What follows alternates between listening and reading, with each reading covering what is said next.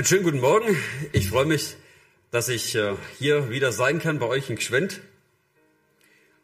Und es ist ja nun ähm, schon eine ganze Weile her, dass ich mal hier war. Ich weiß gar nicht, vor zwei, drei Jahren, glaube ich, mit Markus und Philemon.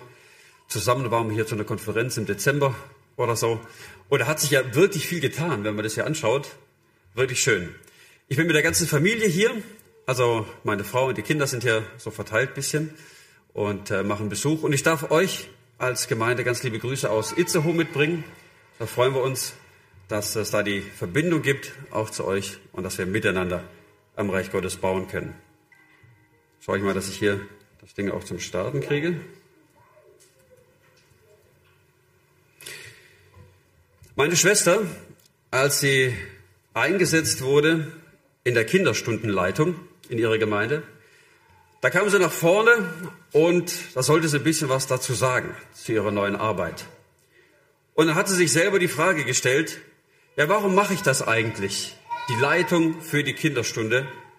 Und wisst ihr, was sie gesagt hat? Weil ich es kann.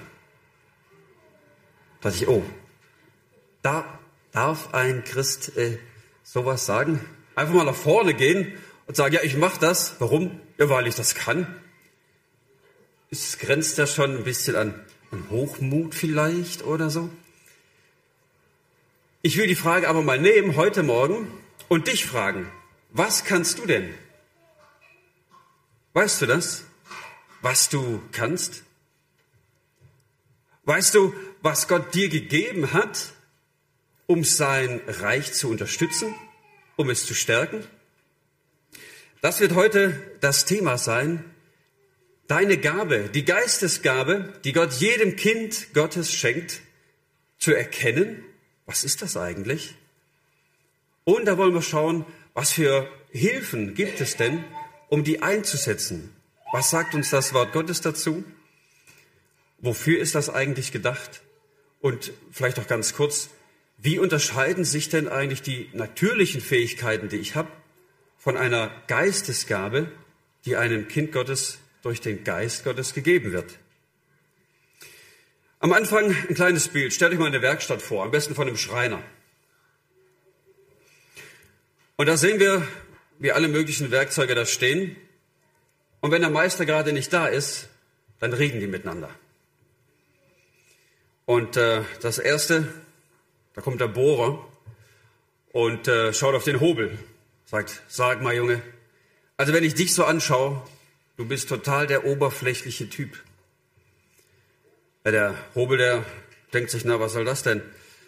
So angemacht zu werden, ne? Dann äh, reden die weiter und äh, der Hammer, der sagt, ne, Bohrer, sowas kannst du ja nicht sagen. Bei dem gebe ich's. Sagt er, hey Bohrer, weißt du, du, du bist total begrenzt. Also, während ich überall was machen kann, so ein kleiner winziger Punkt. Mehr machst du gar nicht. Der Schleifstein, der sagt sich, also der Hammer hat ja keine Ahnung. Hammer, weißt du eigentlich, wie stumpf du bist? Dir fehlt der Schliff. Nun, vielleicht könnte da noch ein anderer einwenden und sagen, ja, ja, aber weißt du, der Bohrer, der ist tiefgründig. Ah, okay, ja, ja, tiefgründig. Und der Hammer, der hat durchschlagende Argumente, wenn der mit dir diskutiert. Und der Hobel, Präzision und Schärfe, der ist scharf. Der Schleifstein ist ein guter Freund von ihm. Nun, und während die Werkzeuge so diskutieren, geht die Tür auf und der Meister kommt rein. Husch, sind sie alle still? Und jeder lässt sich vom Meister gebrauchen, so wie er es möchte. Das ist das Bild für uns als Kinder Gottes. Wir sind Werkzeuge. Wir sind alle ganz verschieden gemacht.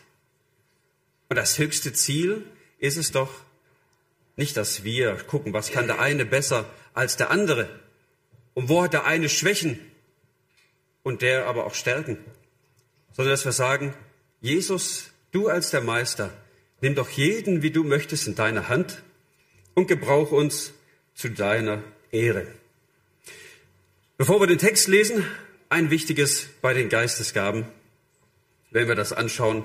Es geht da nicht um besser oder schlechter. Es geht nicht um stärker und schwächer. Es geht dabei nicht darum, deins und meins. Sondern wenn wir auf dieses Thema schauen, dann geht es um Einheit. Es geht um Miteinander. Das ist das Ziel. Es geht aber auch um Füreinander. Es geht darum, aufzubauen. Es geht darum, Hingabe zu leben. Und die Bibel spricht an verschiedenen Stellen über dieses interessante Thema. Und eine greifen wir uns heute einmal raus. Das ist der 1. Korinther 12.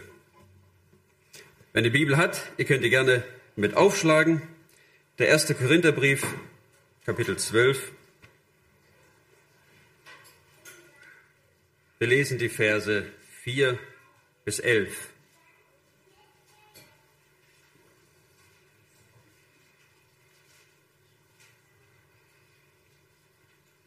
Den Vers 1 lese ich vielleicht auch noch mal kurz dazu. Da heißt es, über die Geisteswirkungen aber, ihr Brüder, will ich euch nicht in Unwissenheit lassen. Also schaut mal, da sagt Paulus schon den Korinthern, also vielleicht weißt du der eine oder andere darüber nicht Bescheid, aber ich schreibe euch extra, damit alle Bescheid wissen. Und dann ab Vers 4, es bestehen aber Unterschiede in den Gnadengaben, doch es ist derselbe Geist. Auch gibt es unterschiedliche Dienste. Doch es ist derselbe Herr.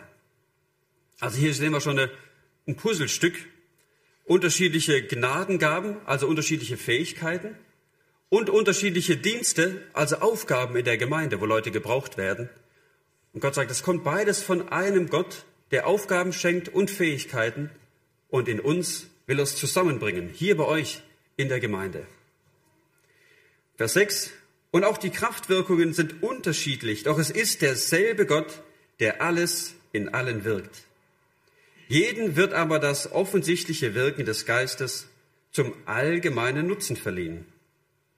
Dem einen natürlich wird durch den Geist ein Wort der Weisheit gegeben, einem anderen aber ein Wort der Erkenntnis gemäß demselben Geist. Einem anderen Glauben in demselben Geist, einem anderen Gnadengaben der Heilung in demselben Geist einem anderen Wirkungen von Wunderkräften, einem anderen Weissagung, einem anderen Geister zu unterscheiden, einem anderen verschiedene Arten von Sprachen, einem anderen die Auslegung der Sprachen. Dies alles aber wirkt ein und derselbe Geist, der einem jeden persönlich zuteilt, wie er will. Zum Anfang, da wollen wir uns einmal die Begriffe ein bisschen anschauen. Was äh, sagt die Bibel eigentlich dazu? Was für Begriffe finden wir zu diesem Thema? Und was bedeuten die? Dann in einem zweiten Punkt, da wollen wir uns die verschiedenen Gaben anschauen. Also nicht alle, aber so ein paar. Und äh, ich werde auch mal ein bisschen was dazu sagen, wo jeder für euch dann mal schauen kann, oh, passt das eigentlich für mich? Finde ich mich da wieder oder auch nicht? Und dann auch als letztes, das dritte, deine Gabe richtig einsetzen. Selbst wenn ich weiß und wenn du weißt, was deine Gabe ist vom Geist Gottes, wir können es immer noch falsch machen. Und da gibt uns die Bibel auch gute Richtschnur, eine gute Richtschnur, wo sagt, so macht es, damit letztlich die ganze Gemeinde gut aufgebaut wird. Also kommen wir zum ersten Gedanken, die Erklärungen dazu. Ihr seht hier ein Werkzeug, das arbeitet wie? Was braucht das? Luft, genau. Wie nennt man die, äh, die Technik dahinter? Pressluft, genau, Pneumatik. Also da, da geht Luft durch und die bewegt was. Und die, dieses Wort Geistesgaben oder Geisteswirkungen hier im Vers 1, das heißt im Griechischen Pneumatika. Also da wird mit äh, Druckluft sozusagen was bewegt.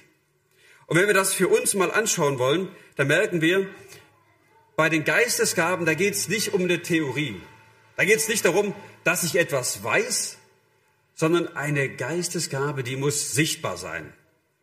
Da merke ich, da passiert was. So wie bei diesem Gerät eine Kraft rauskommt, mit dem kann ich arbeiten.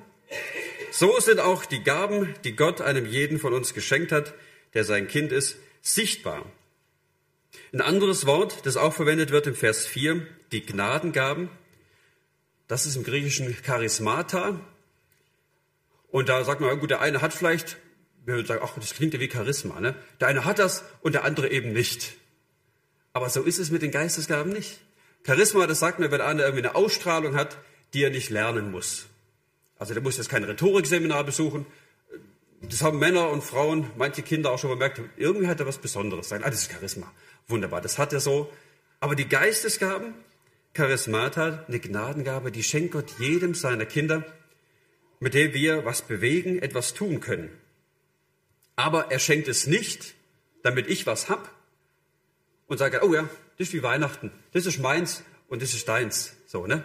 Da, wir haben ja fünf Kinder, da sortiert sich das über die Geschenke und jeder mit seinem. Aber die Geistesgaben, die sind gedacht für die Gemeinde.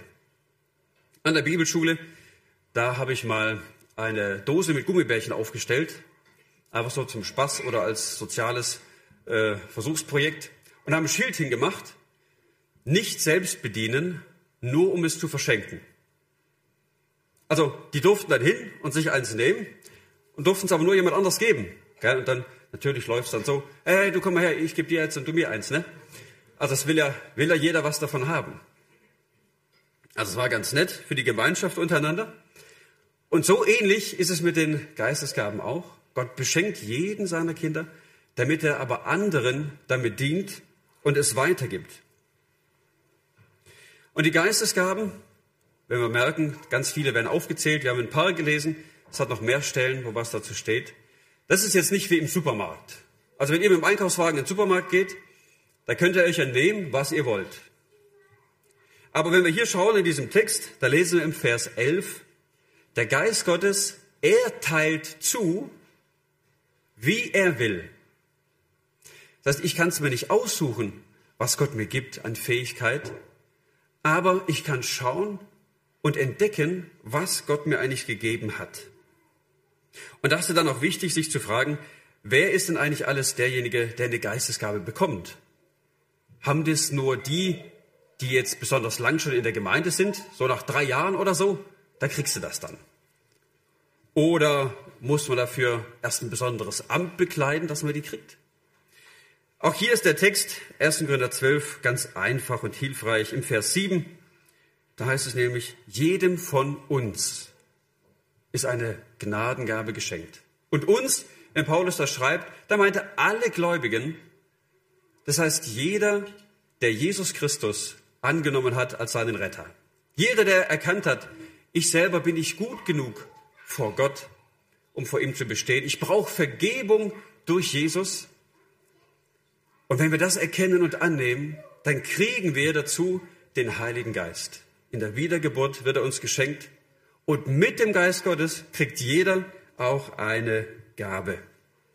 Das heißt hier dieses Charisma, das ist nicht, oder Charismata ist nicht für besondere Typen in der Gemeinde, die herausragend sind, sondern für jeden, der an Jesus glaubt.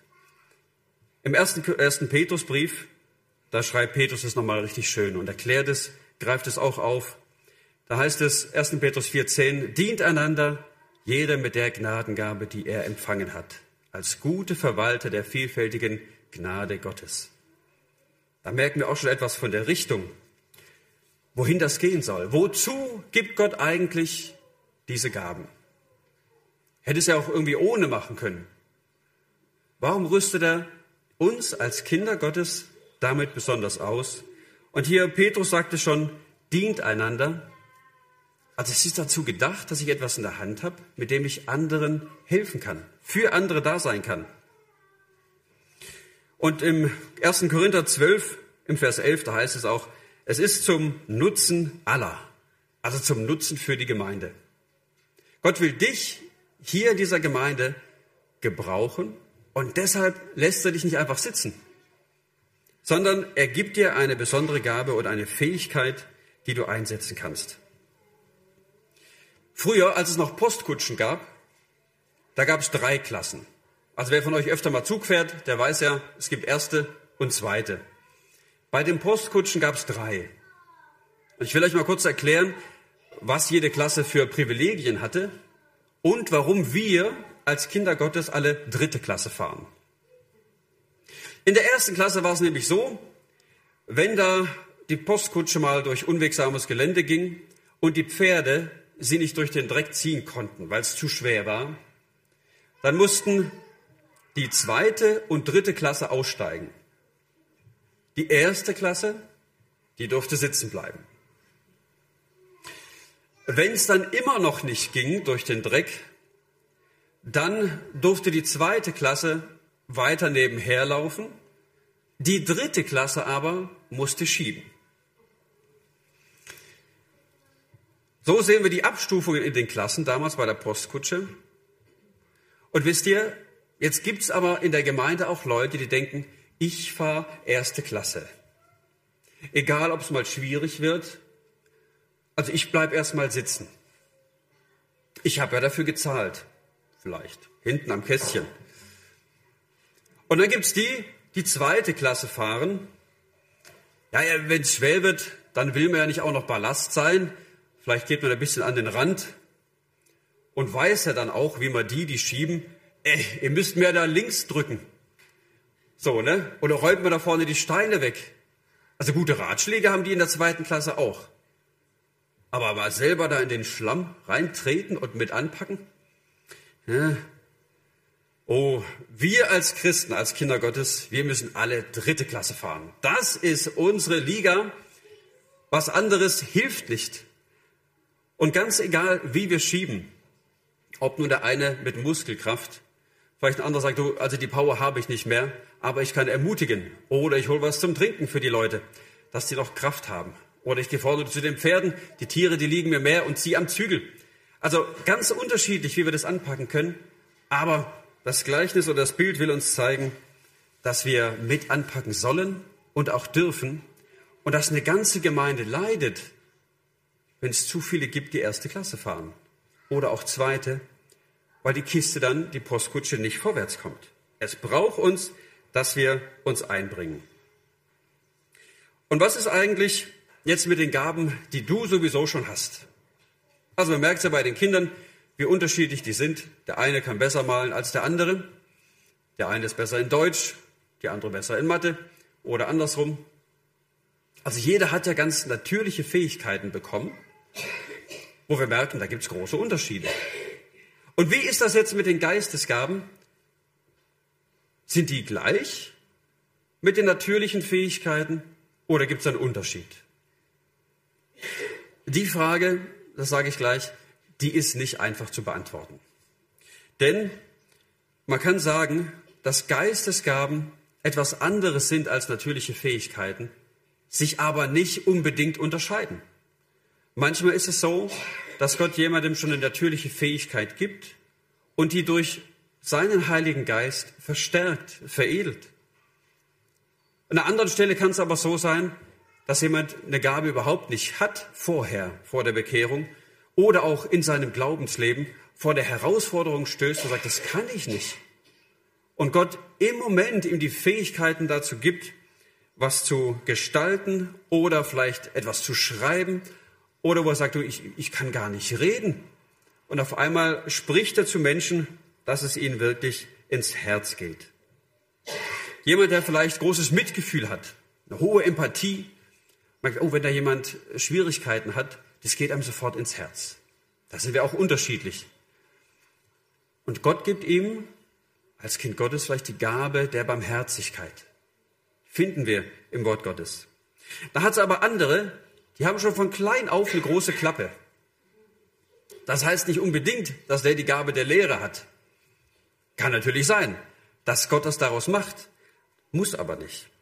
Also die natürlichen Gaben und die Geistesgaben, sie können einander ergänzen, können aber tatsächlich auch ganz verschieden sein.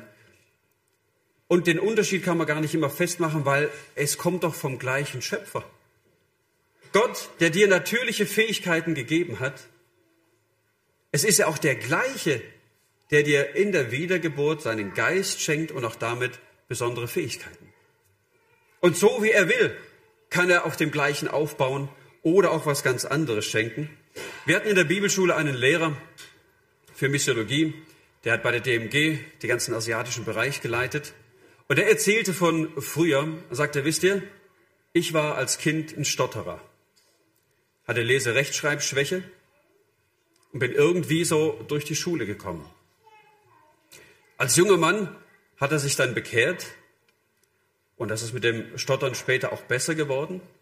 Letztlich hat Gott ihn gebraucht als einen weltweit gefragten Redner und Buchautor. Das sollte man mal seinen Grundschullehrerinnen sagen. Das hätten die ja nie geglaubt. Ist aber auch nicht seine natürliche Fähigkeit. Das hat Gott ihm geschenkt. Als eine Gnadengabe, die er einsetzen konnte. Das sehen wir, manchmal kann es ganz unterschiedlich sein, wie Gott die Dinge lenkt und auch schenkt. Also so viel mal zu den Erklärungen am Anfang, wo Gott uns in verschiedenen Gaben und Werkzeugen gebrauchen kann. Dann wollen wir jetzt einmal die verschiedenen Gaben anschauen, die wir in der Bibel finden als zweiten Punkt, zweiten Gedanken.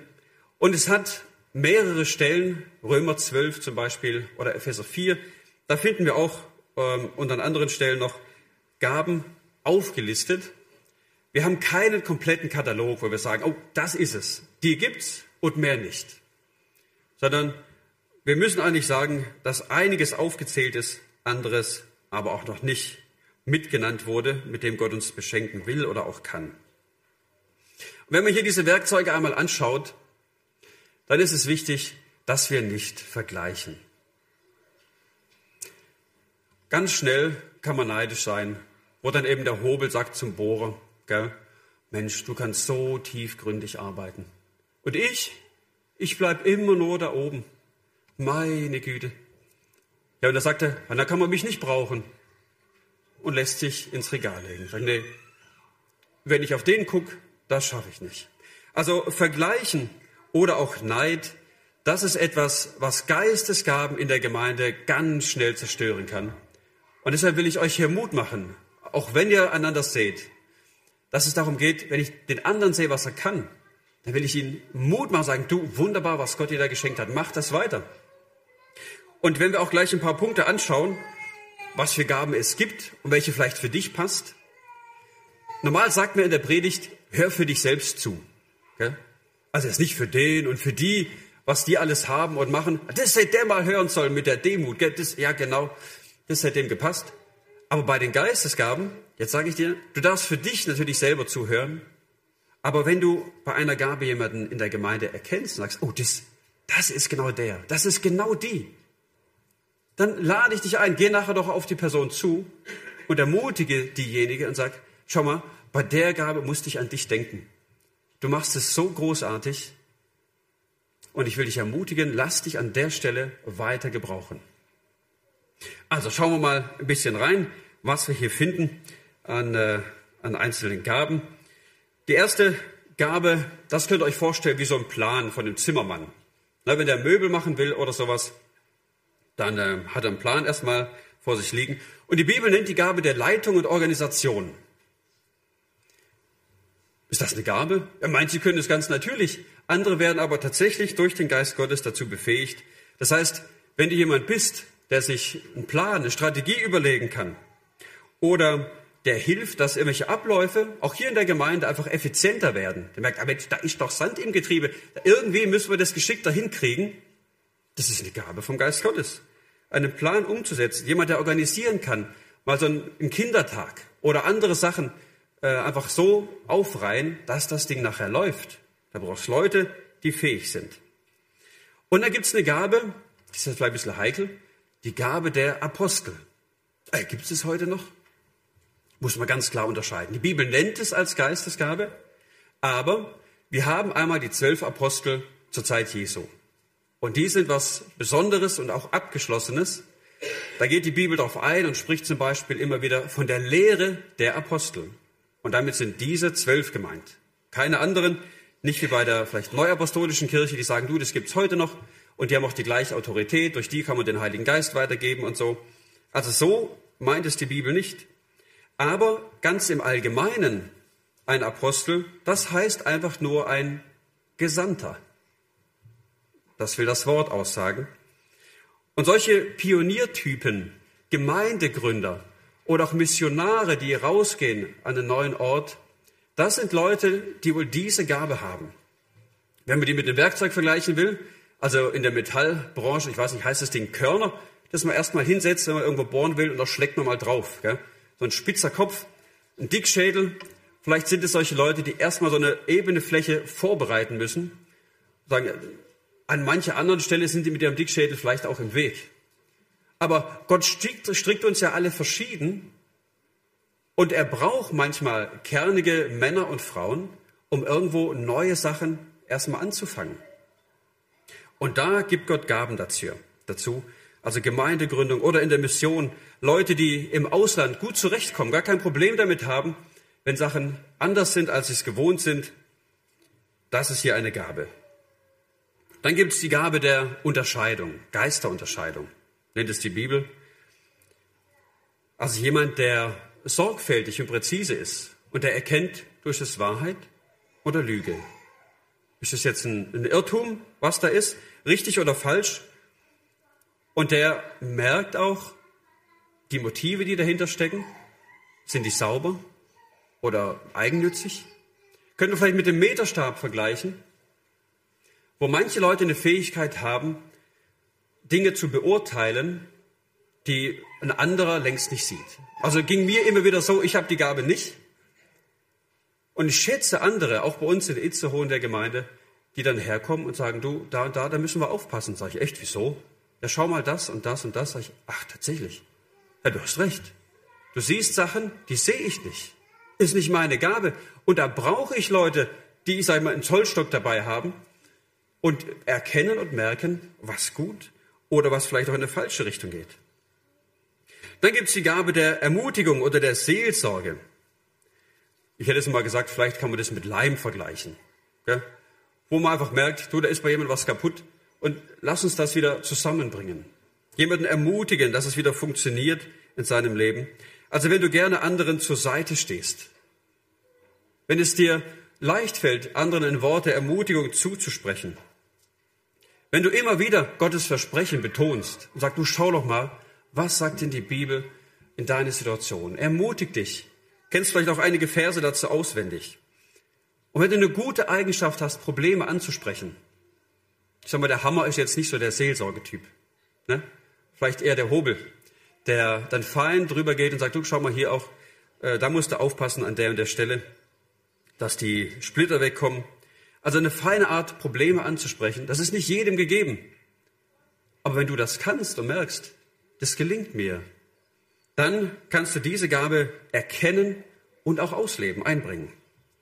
Oder die Gabe der Evangelisation. Wenn es dir Freude macht, einfach von Jesus zu erzählen.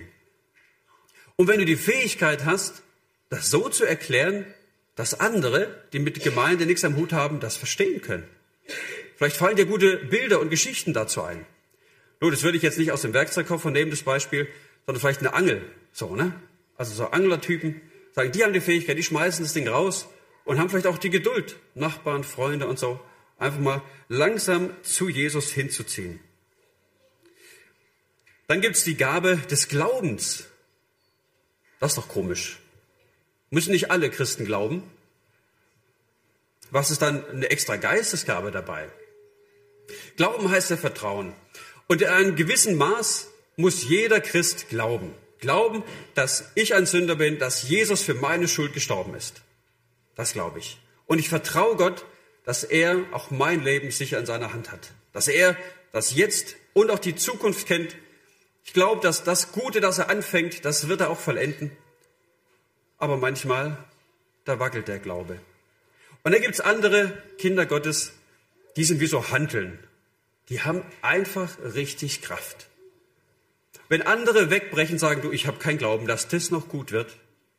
Vielleicht in der Gemeindesituation, vielleicht in der Ehekrise bei Leuten. Und da steht jemand da, sagt du, ich habe noch Glauben für euch. Ich glaube, dass es gut wird. Gott ist größer als ihr Menschen. Das ist eine Gabe von Gott, eine Stärke. Und diese Kraft, die brauchst, dass du sie einsetzt in Situationen, wo andere nicht mehr können. Dass du bereit bist, hinzustehen und zu sagen, ich habe noch Glauben dafür. Lass uns weitergehen. Wir wollen auf Gott und auf seinen Plan vertrauen. Wir wollen sein Reich bauen, auch wenn es äußerlich vielleicht gerade ganz schwach aussieht. Dann gibt es die Gabe auch des Gebens. Ja, was ist das denn für unpopuläre Sache? Gell? Die Gabe des Gebens, was ist damit gemeint? Ja, Geld natürlich. Und ich würde es vergleichen mit dem Gürtel. Warum mit dem Gürtel? Jemand, der die Gabe des Gebens hat, der hat kein Problem, den Gürtel auch mal enger zu schnallen und einfach mehr ins Reich Gottes zu geben. Das ist jemand, der vielleicht auch eine Fähigkeit hat, leicht Geld zu erwirtschaften. Kann er natürlich das machen und einfach für sich behalten. Oder kann sagen, wow, guck mal, du, das, also der Monat, das war wunderbar. Da kann ich so viel hergeben, gar kein Problem. Entweder jemand, den ich sehe, der bedürftig ist. Ich meine, Mensch, die haben gerade echt Mangel. Vielleicht wollen die es gar nicht zeigen, aber ich habe von da und da gehört, da ist gerade knapp. Und da, da lege ich halt ein Kuvert mal im Briefkasten. Oder hier in der Gemeinde, ich weiß, da fehlt's oder wird viel gemacht. Mir fällt es nicht schwer. Ich gebe gerne was ab von dem, was ich an Überfluss habe. Oder vielleicht auch jemand, der sagt, du, warum soll ich eigentlich so viel arbeiten? Mir reicht's auch weniger. Aber Geld habe ich genug, die Zeit fehlt mir aber. Zeit für Familie, Zeit für Gemeinde. Dann reduziere ich doch mal auf 80 Prozent. Das habe ich viele Jahre lang gemacht in Reutlingen der Gemeinde. Und es war ein Riesensegen zu erleben, wie einfach Zeit da ist für die Dinge, die einem wichtig sind. Auf dem Sterbebett wird ja keiner sagen, hätte ich mal mehr geschafft. Sondern da geht es doch darum, wo habe ich in Beziehung investiert? Für meine Familie oder für die Gemeinde? Also jemand, der hier eine Gabe hat, der kann noch mehr geben als andere. Den Segen des Gebens sollte sich aber keiner verschließen. Im Alten Testament spricht die Bibel vom Zehnten. Das sollte das Mindeste sein, was wir hergeben. Jetzt könnt ihr selber überlegen, brutto oder netto. So, gell? Aber das ist dann eben auch der Segen. Die 90 Prozent Segen kann man sich auch mitnehmen. Dann gibt es das Bild oder die Gabe von einem, der Hilfeleistungen tut. Das sind die Praktiker. Jemand, der sagt, ha, ich weiß auch nicht, also Seelsorge und so, das ist nicht so meins.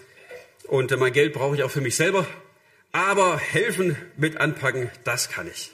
Mir ist es auch gar nicht wichtig, also irgendwo groß mit Leuten vorne im Kontakt zu sein. Lass mich ganz hinten und gib mir eine Aufgabe, die ich einfach machen kann. Das ist wie so ein Multitool, wo man da alle möglichen Aufsätze hat oder so verschiedene Aufgaben für, für alle Fälle, die richtige Frau, der richtige Mann. Äh, die können es einfach machen, was anpacken, was sortieren, was malen, was hinstellen, was basteln, was bauen. Und das Gute ist, jemand, der diese Gabe hat, der sieht in praktischen Arbeiten in der Gemeinde einen geistlichen Wert. Sieh du, ich mache das doch auch für den Herrn. Ganz genauso, wie da vorne einer steht und predigt und das für Jesus macht, so bin ich in der Gemeinde im Einsatz, vielleicht kaum sichtbar, weil ich unter der Woche hier im Haus bin und Dinge repariere und in Ordnung bringe. Kein Mensch merkt es. Das ist die Gabe der Hilfeleistung für den Herrn. Oder bei anderen, da braucht jemand Hilfe bei einem Umzug. Oder vielleicht eine alleinerziehende Mutter, die mit den schweren Möbeln nicht zurechtkommt, was aufgebaut braucht. Jawohl, ich bin da, ich kann gerne helfen. Das ist mein Job. Eine Gabe, die uns der Geist Gottes schenkt. Da gibt es die Gabe der Erkenntnis. Oh, was ist das denn? Die einen haben Erkenntnis und die anderen nicht. Also ein bisschen was hat hoffentlich jeder. Das könnte man vielleicht vergleichen mit so einer Bauanleitung. Ich weiß, ah, okay, wenn ich das lese, dann verstehe ich, wo das Ganze hin soll. Und die Gabe der Erkenntnis, das hat jemand, der die großen Wahrheiten Gottes, auch die Zusammenhänge einfach in der Bibel, vorne und in der Mitte und hinten, der das verstehen kann. Wie gehört eigentlich Altes und Neues Testament zusammen? Was meint Jesus, wenn er sagt, alles in den Schriften hat sich auf mich bezogen im Alten Testament? Und er meint, sie haben dann riesen Spaß daran, daran zu arbeiten. Und andere sagen, oh, also altes Testament lesen, das fällt mir schwer. Na, die Gabe wahrscheinlich nicht. Aber wer das hat und Freude daran hat, das ist gut, auch das zu entwickeln, voranzubringen. Vielleicht zu sagen, ich, ich will auch los, ich will meine Bibelschule besuchen und diese Gabe voranbringen, dass das wächst. Die Bibel zu studieren, das macht mir einfach Freude. Jeder muss sie lesen. Das ist unser täglich Brot. Aber manche, die eben begabt sind vom Geist Gottes, denen fällt es leicht, noch tiefer zu gehen als andere. Und da gibt es noch eine, die will ich als letztes jetzt nochmal nennen, das haben wir einige schon durchgegangen. Die Gabe der Barmherzigkeit Jemand, der sieht, dass Einzelne vielleicht nicht zum Gottesdienst kamen. Sagt, Mensch, du warst schon ein paar Mal nicht da und es liegt mir auf dem Herzen. Ich will dir nachgehen. Ich will schauen, wo fehlt's denn da? Jemand, der sich gerne um Einsame kümmert, der Einzelnen nachgeht, dem das Herz weich wird, wenn er sieht, wo andere in Not und in Krisen kommen und der auch in schwierigen Umständen fröhlich dienen kann. Der hat kein Problem damit, bei der Postkutsche in dem Matsch zu stehen, bloß um einen anderen zu unterstützen. Vielleicht schiebt er gar nicht selber so den Karren, aber sieht, er hat es einen hingelegt bei der Arbeit sagt, du komm, ich helfe dir daraus. Ich helfe dir, wieder hinzustehen. Die Gabe der Barmherzigkeit. So was Wertvolles in der Gemeinde. Das brauchen wir. Ihr merkt, die ganz verschiedenen Werkzeuge, die wir in der Kiste haben, sind notwendig, um das Reich Gottes, um Gemeinde zu bauen und wie tragisch ist es, wenn einer sich im Schrank liegen lässt und sagt, ach, ich äh, bleib da mal außen vor. Das ist der dritte Gedanke. Deine Gabe richtig einsetzen. Da will ich erstmal zwei Sachen anschauen. Wie kann ich es denn falsch machen? Und auch darüber schreibt der Apostel Paulus hier im 1. Korinther 12 zwei Dinge, die wir falsch machen könnten. Vers 15, den haben wir jetzt nicht gelesen. Da geht es nachher ja noch weiter zu dem Thema. Und da sagt er, wenn der Fuß sagt, also ich habe es mit Werkzeugen verglichen, Paulus vergleicht es mit einem Leib, also Hände, Füße, Ohren, Augen. Und wenn jetzt der Fuß sagt, ja, weil ich nicht die Hand bin, deshalb gehöre ich nicht zum Leib. Ne? So ein bisschen eingeschnappt. Gell? Wenn ich so tiefgründig wäre wie der Bohrer, dann, dann fühle ich mich auch nützlich. Oh je eine, so, so ein Minderwertigkeitskomplex, wo Paulus darauf eingeht, sagt, so geht es nicht. Wie kannst du die Gabe, die Gott dir schenkt, gering achten? Vergleich dich doch nicht mit den anderen, sondern schau auf das, was Gott dir geschenkt hat. Freu dich daran und gebrauch es zum Segen für die anderen. Lass dich nicht von einer sündigen Bescheidenheit an die Seite schieben, und das, was Gott in dir veredelt, gering achten, sondern setz es ein zur Ehre und zum Segen für die Gemeinde. Das zweite ist, im Vers 21, da geht es dann gerade ins Gegenteil. Das Auge kann doch nicht zur Hand sagen, ich brauche dich nicht. So, also im Leib gesprochen, ne? weil die Hand brauche ich nicht. Und den Fuß auch nicht. Also ohne Augen wäre alles nichts. Ich ich bin der Herausragende hier. Ich stecke ja auch mitten im Kopf und mich gibt's auch zweimal. Also, ha, da soll sich die Gemeinde mal freuen, dass ich da bin. Paulus warnt vor so einer Überheblichkeit. Wenn einer denkt, meins ist wichtiger als deins. Das zerstört Gemeinschaft. Das sorgt für Unruhe im Werkzeugkasten. Und wenn wir das Bild von den Zahnrädchen nehmen hier auf dem Foto, das passt dann nicht mehr. Gott macht es wunderbar, baut eins zum anderen zusammen. Und es ist wichtig, dass jeder sein Rädchen annimmt und sagt, da will ich mich gebrauchen lassen. Es geht nicht darum, wer größer oder kleiner ist, sondern dass ich am richtigen Platz bin. Und dass ich bereit bin, mich drehen zu lassen, mich einbringen zu lassen. Wenn wir das nicht beachten, was wäre das, das Ziel davon? Ein verkrüppelter Körper. Die einen denken, sie sind zu groß, die anderen sind zu klein. Und letztlich ist alles verdreht. Und wir wundern uns, warum der Kerl nicht laufen kann, warum es mit der Gemeinde nicht vorangeht. Aber wenn jeder seinen Platz kennt und sich einbringen lässt, dann kann das gut gelingen. Denn das ist ja das letztliche Ziel. Zum Segen für die Gemeinde schenkt Gott diese Gaben. Und jetzt einmal die richtige Haltung. Wie können wir es denn gut machen? Wenn wir uns das Falsche auch angeguckt haben.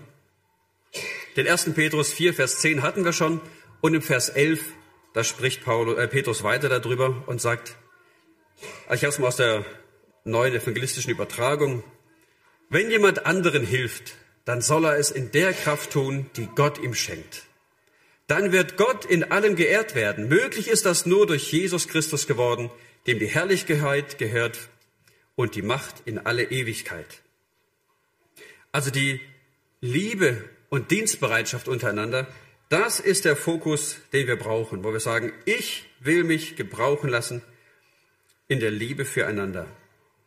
Und wenn wir sehen, im 1. Korinther 12 spricht Paulus über die Gaben, 1. Korinther 14 spricht er auch über die Geistesgaben. Und was ist dazwischen? 1. Korinther 13. Die Verheirateten werden es wahrscheinlich kennen.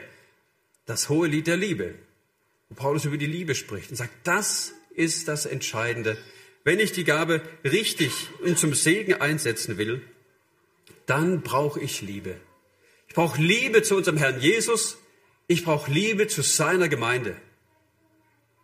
Jesus hat die Gemeinde so geliebt, dass er sein Leben hergibt. Und so sind auch wir gefordert, dass wir auch diese Gemeinde lieben und bereit sind, für sie einsetzen zu lassen. Also wie kannst du jetzt wissen, was deine Gabe eigentlich ist? Wie findest du das raus? Das eine ist, und das erste, ich will dich ermutigen, wenn du es noch nicht gemacht hast, Gott diese Bitte hinzuhalten. Nachher vielleicht, wenn es ruhiger ist oder heute Abend, nimm dir Zeit und sag, ich bete jetzt darum, Jesus, zeig mir doch die Gabe, die du mir geschenkt hast. Und hilf mir, den Platz, den du für mich vorbereitet hast, hier in der Gemeinde, in deinem Reich, dass ich den umsetze. Ich will nicht alles Mögliche machen, sondern das, wofür du mich ausgerüstet hast. Wenn der Hobel bohren will, der ist bald am Ende, vielleicht frustriert von Gemeinde und sagt, es funktioniert doch alles nicht. Deswegen ist es so wichtig, dass wir wissen, was unsere Fähigkeiten und unsere Aufgaben sind. Natürlich gibt es auch Aufgaben, die kann jeder. Ich weiß nicht, wie ihr es mit dem Putzteam habt, ob da auch alle eingeteilt sind. Aber dass wir sagen, ja, guck mal, also das, da brauche ich jetzt keine hohe Gabe davon, da brauche ich einfach nur Liebe zur Gemeinde. Sag, wenn es gebraucht wird, dann bin ich bereit und lass mich einsetzen. Ansonsten find's heraus, was liegt dir in der Gemeinde? Was liebst du? Bei uns kam einer jetzt zur Gemeinde dazu in Itzehoe oben und äh, ich habe ihn gefragt, was er schon so gemacht hat. Ein junger Kerl, sagt auch mit Kindern hat er noch nie was gemacht. Sag ich, das ist Pflicht. Du probierst es wenigstens ein paar Mal aus. Und dann haben wir den bei den Pfadfindern mit reingesteckt und er hat Feuer gefangen. Sagt, du, Steffen, das war genau richtig. Jetzt habe ich das probiert und ich merke, das ist mein Ding, da bleibe ich. Und hat es aber andere, die probieren das vielleicht auch aus und sagen, haha, also schön war's und nie wieder. Das ist nicht meins. Und wie wichtig ist das, dass ich weiß, was ich kann und was ich nicht kann? Dann habe ich doch eine klare Linie, wo ich mich einsetzen kann und auch will. Du kannst doch einfach mal jemand fragen in der Gemeinde, ob das nur die Ältesten sind oder jemand, mit dem du zusammen arbeitest, sagt, Sag mal, was denkst du eigentlich? Was kann, was kann ich? Jetzt redet der Stefan über die Gabe des Geistes. Ich habe keine Ahnung, was ich habe. Und dann macht euch da mal zusammen Gedanken. Betet gemeinsam dafür und schaut, was Gott euch da geben kann und will. Und dann heißt es ja auch noch in der Bibel im Timotheus, entfache die Gabe, die in dir ist. Heißt es auch noch. Nur erstmal wissen, was es ist und dann das auch noch vorwärts bringen. Das heißt, sich einsetzen, wenn ich eine Gabe habe, eine Fähigkeit für Kinder, ob das dann mit Lehren ist oder wie auch immer, aber ich merke, da kann Gott mich brauchen. Dann machst du einen Zackkurs, ganz klar. Bei der KEB, wenn einer sieht, ich habe eine große Liebe zum Wort Gottes, die Gabe der Erkenntnis, dann geh auf eine Bibelschule oder Fernkurs oder wie auch immer, aber das muss entwickelt werden. Wenn einer Freude hat an der Technik hinten, sagt du, das kapiere ich. Hilfeleistung, ich mache das. Da hinten, da sieht mich keiner, da habe ich meine Ruhe und kann die ganze Sache steuern. Dann musst du vielleicht eine Schulung besuchen. Sagen, wie geht es besser? Was kann ich machen? Also so kann jeder sich einbringen. Und vielleicht denkst du, aber ich glaube immer noch, dass ich zu klein bin. Lass uns zum Schluss noch eine Geschichte erzählen von einem Jungen, der im Eis eingebrochen ist. Und zwar waren die am Spielen draußen und der Kerl, der rennt raus auf den See. Was passiert? Der bricht ein. Und seine Brüder waren da in der Nähe und die kleine Schwester auch. Und irgendwie, letztlich haben sie den Kerl rausgekriegt, da kam noch der Knecht und hat auch noch mit ange, angepackt. Und nachher fragt der Papa, was ist denn jetzt eigentlich passiert? Was habt ihr da gemacht? Sagt sie, ja, der Jakob, der ist in den See eingebrochen. Und was habt ihr da gemacht? Und sagt der Fritz, ja du, ich habe einen Stock geholt und habe den da hingehalten, dass er sich festhalten kann. Ah, das war super. Und ähm, fragt ihr den anderen, Erwin, was hast du gemacht? Ja, ich habe meinen Bruder festgehalten, der hat ihn allein nicht halten können. Und dann äh, sagt die Marie, die Kleine mit vier, gell, Vater, und was hast du gemacht, Marie? Sagt er, ja, ich habe geschrien. Ja, ja, sagt der Vater, sehr gut hast du das gemacht, weil bloß deswegen hat der Knecht gehört und kam und hat den anderen geholfen, den Jungen rauszuziehen. Also, selbst wenn es bloß das Schreien ist, sagst ja, ich merke einfach hier, das stimmt was nicht. Ich kann nicht helfen, aber ich mache darauf aufmerksam. Vielleicht könnte man das Schreien auch vergleichen mit der Gabe des Gebets.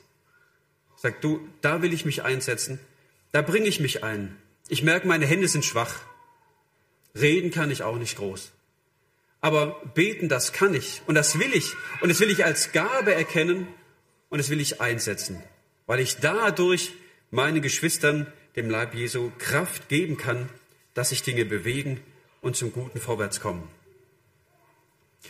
Jeder, auch die Kleinen, können sich einbringen und auch mit wenig kann ich der Gemeinde dienen, wenn es am richtigen Platz ist. Und die Bibel ermutigt uns, 1. Korinther 15, 58, da heißt es, dass alles, was wir für den Herrn getan haben, nicht umsonst ist. Das muss das Ziel sein für uns miteinander. Alles, was er tut, das tut von Herzen als für den Herrn und nicht für Menschen. Dadurch wird unser Herr geehrt werden. Schauen wir zum Schluss noch einmal auf die ähm, wichtigen Punkte. Denkt doch mal an den Werkzeugkoffer. Ihr seid alle ganz verschieden. Jeder von euch will ein Werkzeug in der Hand Gottes sein und soll es sein. Und Gott will euch gebrauchen. Er hat jedes Kind Gottes mit einer Gabe beschenkt. Und wir wollen ihn bitten, und ich ermutige dich, wenn du es nicht genau weißt, was kann ich eigentlich, Mach ein Gebet daraus. Frag Geschwister in der Gemeinde, frag deinen besten Freund, deine beste Freundin, frag die Ältesten oder andere Mitarbeiter, dass es da weitergeht. Und die Liebe zur Gemeinde, die ist wichtig. Denn die wichtigste Gabe letztlich, das ist deine Hingabe. Vielleicht weißt du nicht genau, was es im Detail ist, aber wenn du Hingabe hast für die Gemeinde, für Jesus, dann wird er dich auf den richtigen Weg bringen.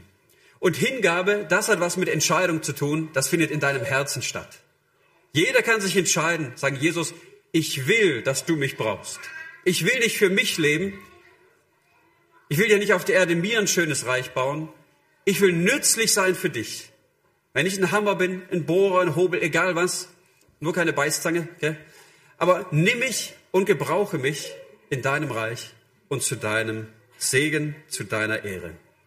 Ich möchte noch beten zum Schluss. Herr Jesus, wir wollen Danke sagen dafür, dass du als der ewige Gott uns Menschen nicht zu klein siehst. Obwohl wir wie Staub sind vor dir, machst du uns zu deinen Kindern durch dein Opfer.